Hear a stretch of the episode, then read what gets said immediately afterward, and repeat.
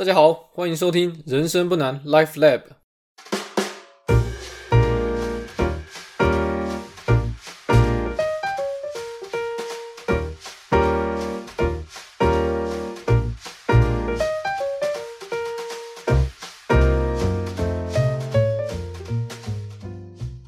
每个人的人生都是一本独一无二的故事书，高高低低，起起落落，都值得大家细细品尝及阅读。我是 Podcaster 老人，老子的老，人类的人，很高兴又再跟大家见面了。开头的时候先跟大家闲聊一下，在上一集聊完杠杆之后，有位叫做燕的听友写信给我，他问了我一个很有意思的问题哦，我觉得这个问题蛮值得讨论的，所以在这边分享给各位听众。先讲一下这个问题的背景哦。如果大家还有一点印象的话，我在上一集讨论优质债务的时候，有讨论到宽限期的利用。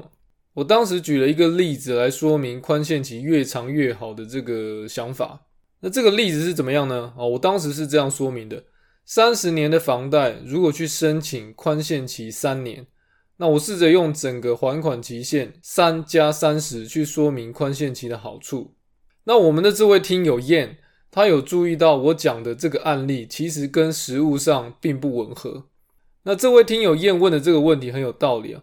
如果你去找台湾的银行，跟台湾的银行说：“诶，我三十年的房贷，我想要申请三年的宽限期。”银行其实不会把你的这个整个还款期限变成三加三十。那实际上的情况是这样哦。如果你跟银行申请了三年的宽限期，银行还是会把整个还款期限锁定在三十年，因此你的还款计划就会变成三年的宽限期加上二十七年的本息摊还。如果是这样，那就变成要用二十七年去还原本三十年的贷款。因此，有些人会觉得做了这样的操作，会给我们一种先甘后苦的感觉。于是，我们这位听友燕啊，发现了这个实物上的问题啊。他写了一封 email 来问我，如果从实物上的状况去分析，那到底是三十年的本息摊还的方案比较好，还是三年宽限期加上二十七年本息摊还的方案比较好？那我在这边很感谢他的来信哦。这个问题就像孔子说的大灾问哦，这个问题问的真的非常好哦。要回答这个问题，我们需要利用这个 Excel 试算表做一些 case study。那我们先把一些独立的变数定下来哦。首先，我们先假设，就是我们在整个还款周期，我们都是用本息摊还的方式去还贷款。那我们也假设贷款的总金额是一千万，还款的期限是三十年，同时间贷款的利率是一点五 percent。那我们来谈谈个人的状况哦。我们用每年年收入六十万的现金流去还这笔贷款。那同时间，我们也假设薪资在这个还款期限的三十年里面都不会成长。那我们用以上的讨论哦，把这几个独立变数哦，就在 case study 中间固定下来了。那接着呢，在我们的 case study 中，我们的控制变数有两个，第一个是通货膨胀率，那另外一个是资产报酬率。那我们想要比较的应变数有哪些呢？哦，应变数是什么？哦，就是结果。那这些结果会给我们一些结论。那我们想要比较的应变数有三个，第一个是总还款金额，那第二个是。购买力换算的总还款金额，那第三个是最终累积的资产的金额。那总还款金额是什么？哦，总还款金额就是整个贷款期间我们所有还给银行的钱的总和。那针对这个应变数，当然是越低越好。那第二个应变数，购买力换算的总还款金额又是什么呢？哦，购买力换算的总还款金额就是把开始还款第一年度的购买力当做一百 percent。那我们都知道，每年都会发生通货膨胀嘛。那通货膨胀会造成购买力的减损，那我们就用这个购买力的减损去加权每一年的还款金额，于是我们就会得到一个用通货膨胀加权出来的总还款金额。那有购买力换算的总还款金额，会比单纯的还款的加总还具有代表性哦。这个原因是因为这个数字哦，经过了购买力的换算。那比较能够贴近，就是实际就是那个金钱的价值。那当然，这个数字也是一样，越低越好了。那最终累积的资产金额，哦，这个数字很简单，就是依照资产报酬率，我们去计算出来，在整个还款周期，我们在期末第三十年度，哦，所会拥有的资产总额。最终累积资产金额这个数字是三个应变数里面最重要的啊？为什么呢？因为我们做了这么多投资模型的 case study，那最终我们其实就是想知道，诶，它对资产累积是有帮助还是没帮助？这样好讲了一大堆的变数哦，那我们先来给一些数字哦。中间的计算过程呢，我先省略不跟大家说了。好，有兴趣的听众，我可以把我计算的 Excel 试算表寄给你们，那你们可以借由这个 Excel 档案自己推敲一下。那我们先来讨论 Case One。那 Case One 里面的假设是这样：我们假设通货膨胀率是两 percent，资产报酬率是五 percent。那在这样的状况底下，没有宽限期的总还款金额是一千两百四十二万，而有宽限期的总还款金额是一千两百六十二万。哦，这个数字两个对比之后，诶，有宽限期的总还款金额是比较高的。这符合我们刚刚讲的，哎，先甘后苦的感觉。单看总还款金额哦，我们会感觉，哎，没有宽限期比较好啊，因为总共还给银行的钱比较少，哦，少了二十万。但是如果我们接着看这个购买力换算的总还款金额呢，那我们会发现，没有宽限期的总还款金额是九百四十六万，而有宽限期的总还款金额是九百四十一万。这两个数字相比较，哎，我们就会发现有宽限期的总还款金额是比较好的。在有购买力换算之下，或者说是有考虑通货膨胀两 percent 的状况底下，有宽限期的方案表现的反而比没有宽限期者要好。那购买力加权之后，总还款金额少了五万块。那当然五万块没有很多了哦，这个差别并没有想象中的大。但是有宽限期的方案确实表现的好一点点。那我们接着再来比较最重要的数字哦，最终累积的资产金额。没有宽限期的方案，最终累积的资产金额是一千两百三十五万，而有宽限期的方案，最终累积的资产金额是一千三百四十六万。那从最终累积的资产金额，我们去做比较，我们可以说有宽限期的方案在资产累积上表现的比较好。那在还款结束的第三十年度。将会多累积一百一十一万的资产，那换算成比例的话，大概是八 percent。好，这是 case one 的讨论哦。那只有 case one 是不够的哦。我们接着来做一个 case two，我们比较能够推导出结论。那在 case two 里面的假设，好，跟 case one 不太一样。我们刻意的把通货膨胀率跟资产报酬率都设定成一点五 percent。那换言之呢，通货膨胀率跟资产报酬率。这两个数字都跟贷款的利率相等哦，三个数字都变成一点五 percent。在 case two 里面呢，我们不需要去讨论总还款金额，为什么？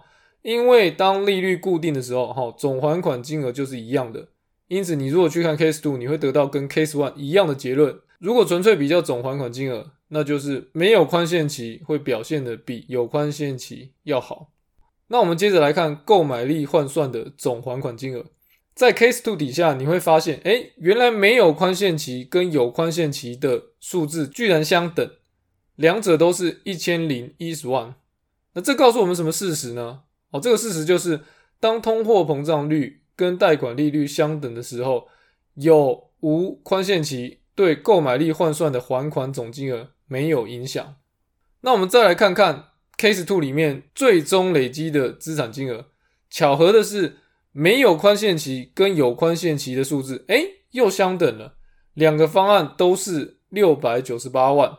哦，从最终累积的资产金额，我们也可以推导出一个结论，那就是当资产报酬率跟贷款利率相等的时候，没有宽限期跟有宽限期在资产的累积上面并没有差别。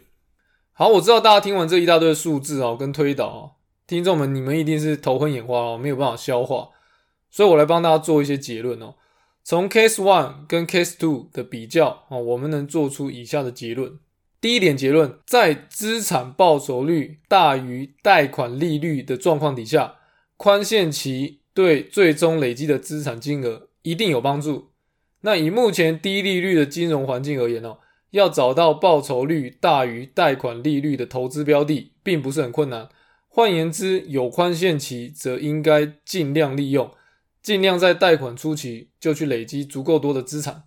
那第二点结论，如果你的投资效率极差，哦，资产膨胀率只能做到跟利率一样，那有无宽限期并不会影响你最终累积的资产金额。换言之，只要你的投资不要表现的比利率还要差，那有宽限期并不会比较差。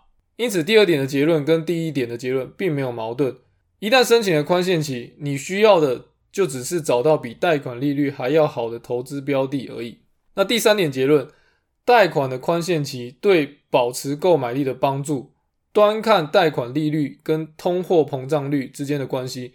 如果通货膨胀率大于贷款利率，则贷款宽限期对于保持购买力有帮助。反之，如果通货膨胀率低于贷款利率，那贷款宽限期对保持购买力有损害。在实物上来说，这个第三点的结论对大家的帮助并没有很大。那原因是什么呢？哦，原因是因为我们普罗大众并没有能力去控制通货膨胀率。那我们当然可以从行政院主计处的统计资料知道通货膨胀大概的一个情况。那台湾的经济状况是这样，跟国际比较起来，我们算是一个低通膨、低利率的金融环境。那通膨跟利率目前的水平哦，大概就会维持在一到两百分点左右。这两个数字相比比较出来的差异哦，对比我们刚刚第一点跟第二点的结论，第三点结论哦，对我们的投资影响的程度相对小。因此，这个第三点的结论，在大部分的状况下，其实可以忽略哦。但哪天啊，如果政府忽然升息，然后升得很高，比如升到五 percent，哦，利率忽然暴涨，或者是因为不知名的原因哦，我们进入通货紧缩的状况，那大家就需要把这个第三点这个结论拿出来参详参详哦，考虑一下这个宽限期对整体投资带来的影响是正面比较多还是负面比较多。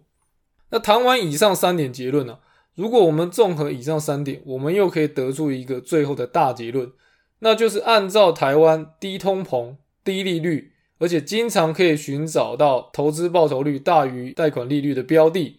那如果你要使用杠杆投资，那宽限期肯定是越长越好。那在这边，我们谢谢听友燕哦提出的这个发问，让我们能够更仔细的去讨论实物上的状况，这样我们比较了解应用优质债务的原则，好可能会碰到的问题。那如果对这个问题有兴趣的听友，你们可以写信给我。我为了回答燕的问题哦，有整理好一个 Excel 的试算表，那需要的听友我可以寄给你们一并参考参考。好，那闲聊到此为止哦，我们来聊聊今天的主题哦，金庸投资哲学之剑魔独孤求败。那今天的节目算是我一个个人兴趣的发想哦，比较像是一个投资故事的分享。先来讲一下我为什么想做这个题目。我最近在读一本书，叫做《只有读书能抵达的境界》哦。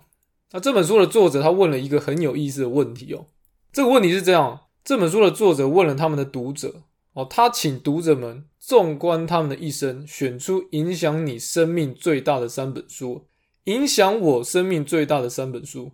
这个问题哦，我思考了很久哦，最后我给出以下的答案：如果真的要我选择啊，目前为止影响我生命最大的三本书，分别是孔子的《论语》哦，基督教的圣经。跟金庸写的小说，那这三本书呢，给我带来了许多的影响啊，它影响我怎么学习啊，影响我如何做决策，那影响我的道德观、人生观，那最终影响了我在面对困难的时候啊，我展现的行为。那我们先来讨论《论语》啊，《论语》这本书对大多数的台湾学生来说，应该算是一本考试的工具书哦，考试会考，所以才去背诵啊，才去理解《论语》啊，为的是什么？为的就是应付考试。那第二本书，基督教的圣经哦，如果你没有基督教的信仰哦，你大概也不会特别去读它。那这本书基本上属于神学的讨论哦，上面记载了很多令人难以置信的故事哦，比方说诺亚方舟。但是在相信与不相信之间哦，哦，你会产生哲学思考的化学效应。当你进入这个效应之后，我称这种思考模式叫做神学型的思辨。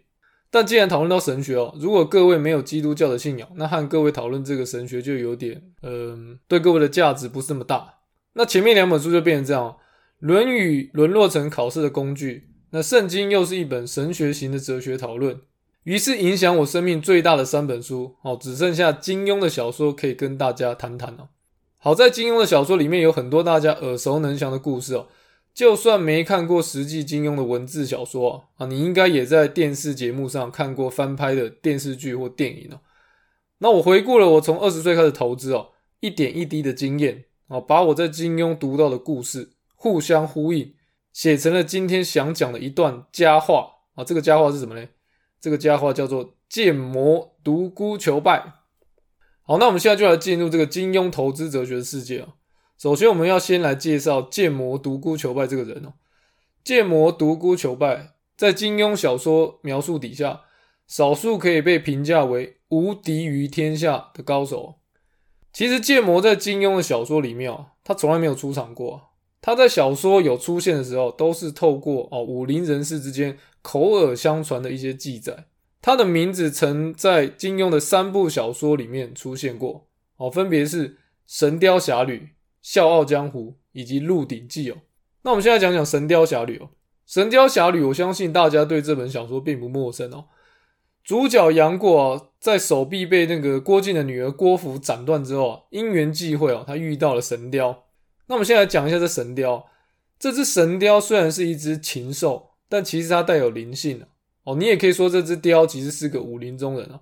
他陪着剑魔独孤求败练剑哦。哦，对独孤求败来说，他是一个亦师亦友的神兽。那同时间呢，这只神雕也见证了剑魔独孤求败啊无敌于天下的这个过程哦。那杨过因缘际会遇到这个神雕啊，神雕引领杨过到独孤求败的剑冢之前哦。让杨过取得了玄铁重剑啊，并且神雕训练杨过学会了这个独孤求败使用这柄重剑的剑法。那从此以后，杨过就晋升于当代武林绝顶高手之列啊。那我这边稍微跟听众们解释一下，我刚刚讲的剑种哦，不是贱人的贱，种子的种哦，贱人的贱，种子的种，那个剑种哦，是用来骂别人是贱人生的小孩啊。我讲的剑种哦，是剑的坟墓，用来把剑埋起来的地方啊。在武侠小说里面哦，常出现这个名词叫剑种哦，大家不要误会我在骂人哦。那讲到这把玄铁剑哦，不得不提到这把玄铁剑后来在小说的发展哦。如果大家对《神雕侠侣》不陌生的话哦，你们会记得后来这柄玄铁重剑啊，又被郭靖啊、黄蓉融化哦，重新铸造成倚天剑跟屠龙刀，所以玄铁剑后来就变成了《倚天屠龙记》里面哦，连贯整个故事的两把武器哦。那《神雕侠侣》我们就先聊到这哦，我们再来谈《笑傲江湖》里面的独孤求败哦。《笑傲江湖》里面的主角令狐冲啊，原本武功平平，那也是在因缘际会之下遇到了华山派的前辈哦，太师叔风清扬。那从风清扬口中呢，传授给他剑魔独孤求败的绝学哦，独孤九剑。那学会独孤九剑以后，从此他也是少年有成，无敌于天下，一跃成为当代剑术的第一高手。那到底风清扬是怎么从剑魔独孤求败那里学会独孤九剑？小说里面并没有特别交代啊。我在猜他应该也是浮光掠影哦，游山玩水之际哦，啊，忽然发现这个独孤求败的坟墓跟剑冢，哎，才学会这个独孤九剑这样。那笑傲江湖讲完了，最后我们来讲讲鹿鼎记啊。鹿鼎记里面记载独孤求败的内容哦，没有很多哦，大概只有一句话提到了独孤求败，那就是中间有一个城关和尚啊，他忽然想起了一件事。无招胜有招，哦，想起这个无招胜有招的例子的时候，哎，忽然想起独孤求败的大名，这样子，相信大家借由我的介绍，我们可以感受到剑魔独孤求败在小说中是多么特殊的一个存在啊。那剑魔独孤求败的一生呢，我们又可以借由他的坟墓跟剑冢之间的一些碑文来了解他如何无敌于天下的过程哦。那他无敌于天下的过程，又恰恰好跟我的投资经历互相呼应，哦，因此我才想来谈剑魔独孤求败的故事哦。那我们这边先来念一下独孤求败坟墓上自己记载的碑文哦：纵横江湖三十余载，杀尽仇寇，败尽英雄，天下更无抗手，无可奈何，唯隐居深谷，以雕为友。呜呼，生平求一敌手而不可得。成疾了难堪也。从这段文字，我们大概可以听出独孤求败无敌于天下的无奈啊。那当他无敌于天下之后，就以雕为友，然后躲起来终老一生这样子。那当独孤求败无敌于天下之后嘞，他把他曾经使用过的四把剑哦，按照顺序插在自己挖的剑冢里哦。这四把剑不但按照顺序排好哦，独孤求败还针对每一把剑都给予他自己的评价，留给我们后人细细品味。那剑冢里面呢，也有一块石头啊，石头上面也刻有一个碑文好。独孤求败用这个碑文来介绍这四把剑的由来啊。那他是这样讲的：剑魔独孤求败，既无敌于天下，乃埋剑于斯，呜呼，群雄束手，长剑空立，不亦悲夫？从这段话，我们又可以再度感受到他高处不胜寒的无奈哦。他虽然有几把好剑啊，却没有可以与之较量和匹敌的对手哦。有剑等于无剑。那独孤求败的无奈，我们就先放在一旁哦。那我们现在就来介绍独孤求败的这四把剑哦。首先是第一把剑哦，独孤求败称之为利剑。独孤求败是这样形容这把利剑哦：凌厉刚猛，无坚不摧，若冠前，以之与何硕群雄争锋。哦，那这把利剑就没什么好说的，总之就是把锋利的武器哦。独孤求败在二十岁以前呢，就用这把剑在河朔一带闯荡江湖。第二把剑紫薇软剑，哦，那独孤求败是这样评价紫薇软剑的：三十岁前所用，误伤义士不详，悔恨无已，乃弃之深谷。那这把剑是一把软剑哦，因为误伤义士啊，义士就是好人哦，所以被独孤求败啊丢弃了。那在小说里面，他用一个长条石片代替这把剑，插在剑冢里哦。所以杨过在发现这个剑冢的时候，其实他没有见过这柄紫薇软剑的庐山真面目。那第三把剑是一把重剑哦。独孤求败是这样评价这把重剑的：重剑无锋，大巧不工。四十岁前持之，横行天下。那这把剑就是刚刚提到的，后来被铸造成倚天剑跟屠龙刀的玄铁剑哦。那最后一把剑是什么嘞？最后一把剑就是一把木剑。剑冢上的记载是这样的：哦：四十岁后不至于物，草木竹石均可为剑。自此精修，渐进于无剑胜有剑之境。那从剑种的排序啊，我们可以知道，剑魔独孤求败无敌于天下的过程，是从利剑、软剑，再到重剑，哦，最后是木剑。这四把剑的顺序很重要哦。请各位观众用点心，稍微记一下。我再帮大家复习一下，他们按照顺序分别是利剑、软剑、重剑，最后是木剑。那我开始读金庸的时候，大概是我十五岁左右。从十五岁那年，我就沉浸在武侠小说的世界里面了。如今三十五岁哦，这二十年的时间，我反复读了金庸不下十次哦。那当我回想起从投资到现在啊，这一路来的心路历程呢？我赫然发现，我在追寻投资之道的经历，居然和剑魔独孤求败追求天下无双的过程互相呼应。我感觉我在投资这个领域上啊，我也是经历了跟独孤求败一样的过程哦。什么样的过程呢？就是我追求过利剑、软剑、重剑。那我现在还在思考，到底什么是木剑。那我们先来谈谈我是怎么进入投资这个江湖的。哦我对我的第一笔投资哦，直到现在我依然记忆犹新哦。哦，那笔投资发生在二十岁左右，那也是一个因缘际会下的巧合。我那个时候在补习班打工，为了要领到补习班发的薪水，我去了某家三千九百五十二公尺高的银行去开户。那在开户的过程中啊，我被这个三千九百五十二公尺高银行的李专啊劝说。啊，我买了一笔二十年定期定额的投资型保单哦。那三千九百五十二公尺这个银行理专呢，他就用了一张精美的 D N 啊，然后上面有很多的报表跟数据。那张精美的 D N 啊，标示了这张投资型保单会如何如何成长啊，好，将来会带给我多少多少的财富啊。这个决定哦，后来埋下了我日后后悔的种子哦。但是这个种子最后也坚定了我追求投资卓越的决心哦。在若干年以后，我就把这个投资型保单给解约了。哦，这个投资型保单除了里面这个主动型基金表现非常的差强人意之外，投资过程中产生的高额费用哦，让这笔投资基本上是入不敷出哦。所以最后这笔投资就以大约十 percent 的亏损做收哈。那在这若干年之中啊，其实我也是蛮辛苦的。为了确定银行能够定期定额在我账户里面扣款啊，我必须要一方面打工哈，一方面省吃俭用。才能够确保说这个银行在扣款的时候，我不会周转不灵哦。那其实当时买这个投资型保单啊，也就期盼了在几年之后，我能够看到一点小小的成果哦。但没想到这个结果让我大失所望那我本身并非出生于一个贫穷的家庭啊，但是我本身家境也不能算是很富裕哦。我真的没有想到，就是哎，这个一个阴错阳差的决定呢，会让自己的财务状况和自己的期望完全的背道而驰啊。虽然银行卖这个投资型保单给我，一个愿打，一个怨哀哦。但每当我想起这个银行用美好的话术去包装，哎，去欺骗广大的投资人的时候，啊，我就没有办法从这个投资的失利原谅我自己。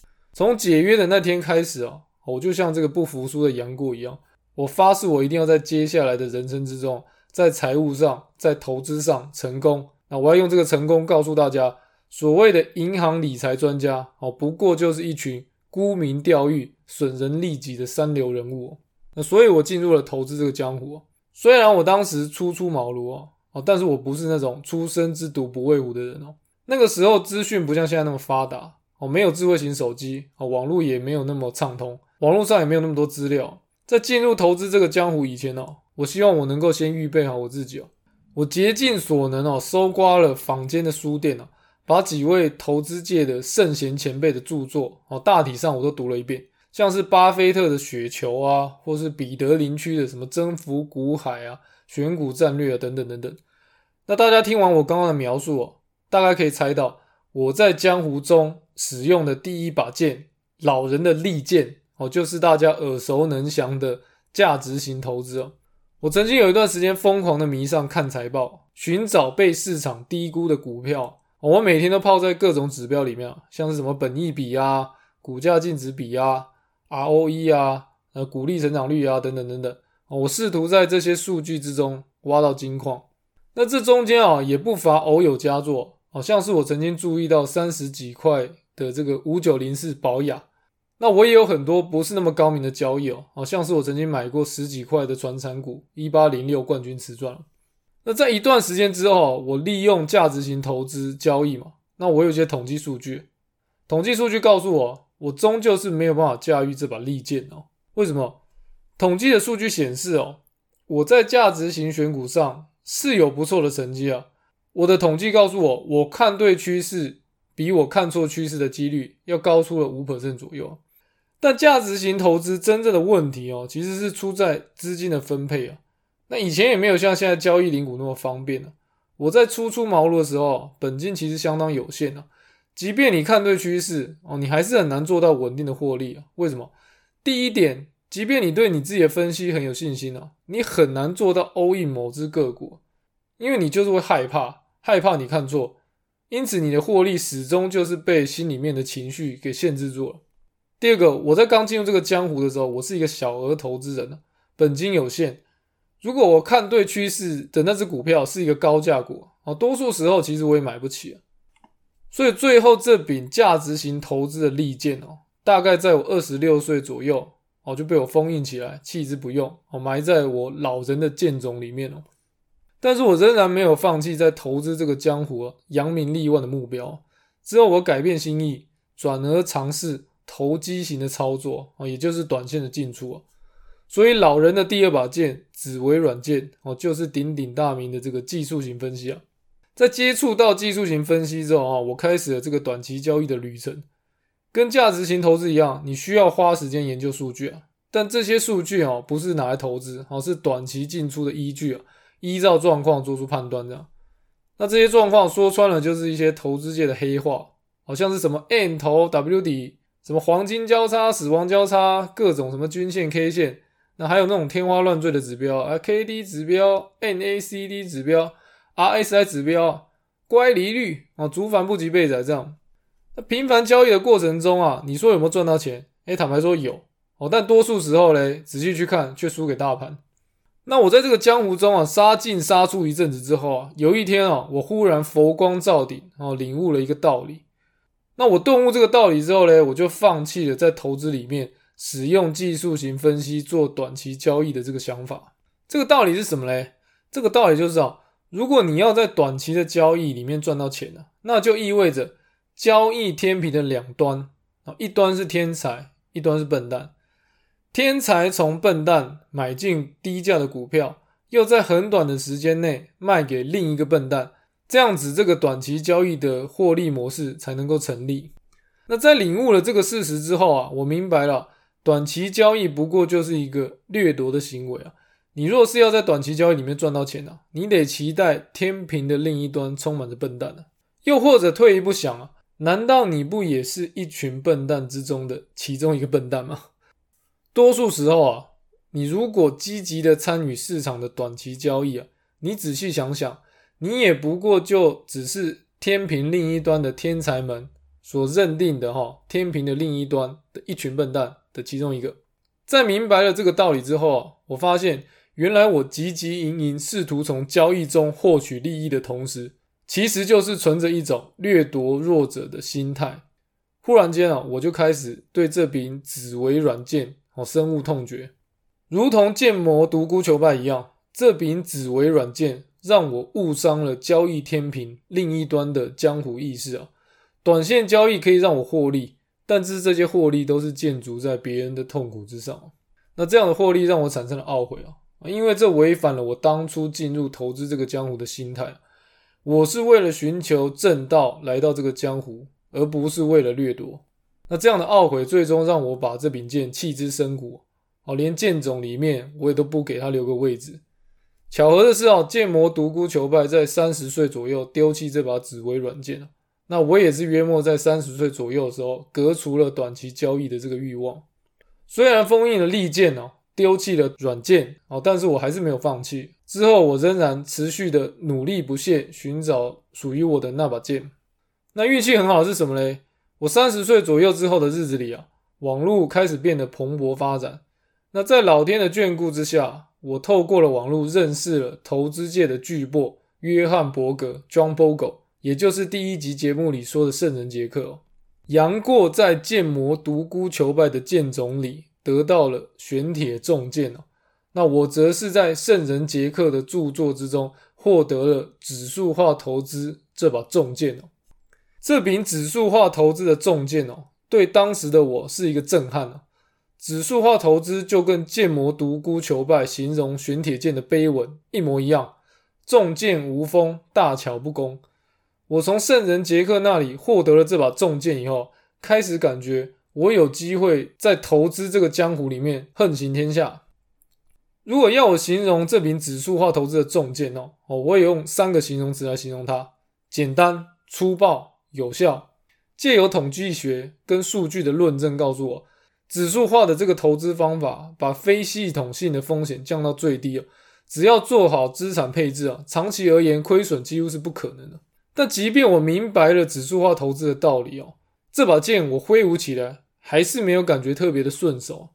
那形容起来感觉是这样啊，不管是先前谈到的利剑啊，或者是紫薇软剑，他们都是靠什么？靠着把剑。磨得更锋利，把剑使得更快，让我们闯荡江湖的时候能够战无不胜啊！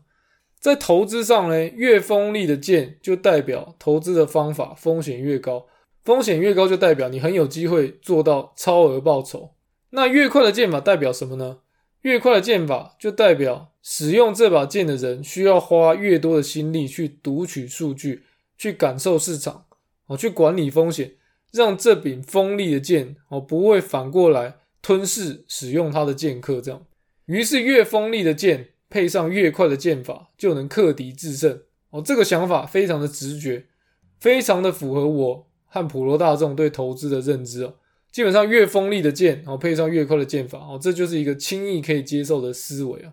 那我自己的观察是这样，大部分的投资人都会认为啊，当我有越锋利的剑配上越快的剑法。哦，就越有机会在投资这个江湖获得超额的报酬，那超额的报酬就能打败其他投资人，甚至进而打败大盘了。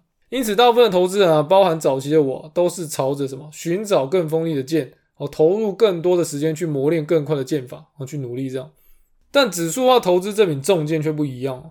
这个道理是这样的：风险就是一把双面刃哦，就像空洞派的七伤拳哦。古语有云哦。空洞派七伤拳，一练七伤，七者皆伤。到底是伤人七分还是自损七分哦？只有打了这套拳，你才知道。那圣人杰克深谙风险是双面刃的这个问题哦，因此他在打造指数化投资这柄重剑的时候，他消除了所有非系统性的风险哦，让风险维持在最低的水平。那听众会好奇的问呢？那圣人杰克打造这笔重剑的目的到底是什么？哦，我个人认为是这样。圣人杰克打造这把指数化投资的重剑的目的，就是为了让使用这笔重剑的剑客在面对江湖上各式各样的投资挑战的时候，都能够暴力破解。那这个暴力破解方法是什么？说穿了就是六个字：以不变应万变。如果运用想象的话，指数化投资就跟玄铁剑哦一样，都是一个出重的铁块啊。任何的投资兵器啊、利刃啊，在这柄重剑面前都是花拳绣腿，因为它够重、够稳定。在长期投资的江湖里，指数化投资就是实打实的硬道理。但是，难道指数化投资都没有缺点吗？没错，指数化投资也有缺点。万物相生相克，物极必反。当指数化投资控制了风险哦，同时间它也牺牲了超额报酬的可能性哦。那失去了超额报酬可能性，就意味着指数化投资失去了爆发力哦。失去了爆发力呢，就会让江湖上许许多多的剑客，往往感觉就是挥舞这把剑的时候，觉得速度特别的慢哦，跟不上自己的投资想法。那我也不例外哦，我当初也是这许许多多的剑客其中之一啊。我在接触指数化投资的时候，我同样也是起了一个疑窦啊，这样的速度是不是太慢了点？在圣人杰克手上接过了指数化投资这柄重剑之后呢，我陷入了长考，我不断的思考，重剑速度过慢这样的问题能被解决吗？如果可以解决的话，到底要怎么解决呢？那不晓得大家有没有看过章回小说？章回小说的特色就是连载啊。哦，当故事讲到最高潮的地方，就会戛然而止啊，好让观众想要一直看下去。那既然本节目是金庸投资哲学啊，那我就来学学章回小说，吊吊大家的胃口。怎么解决指数化投资重剑挥舞起来速度过慢的问题哦？且听我下回分解。好，那我们现在来放个片尾曲，就这样，大家拜拜。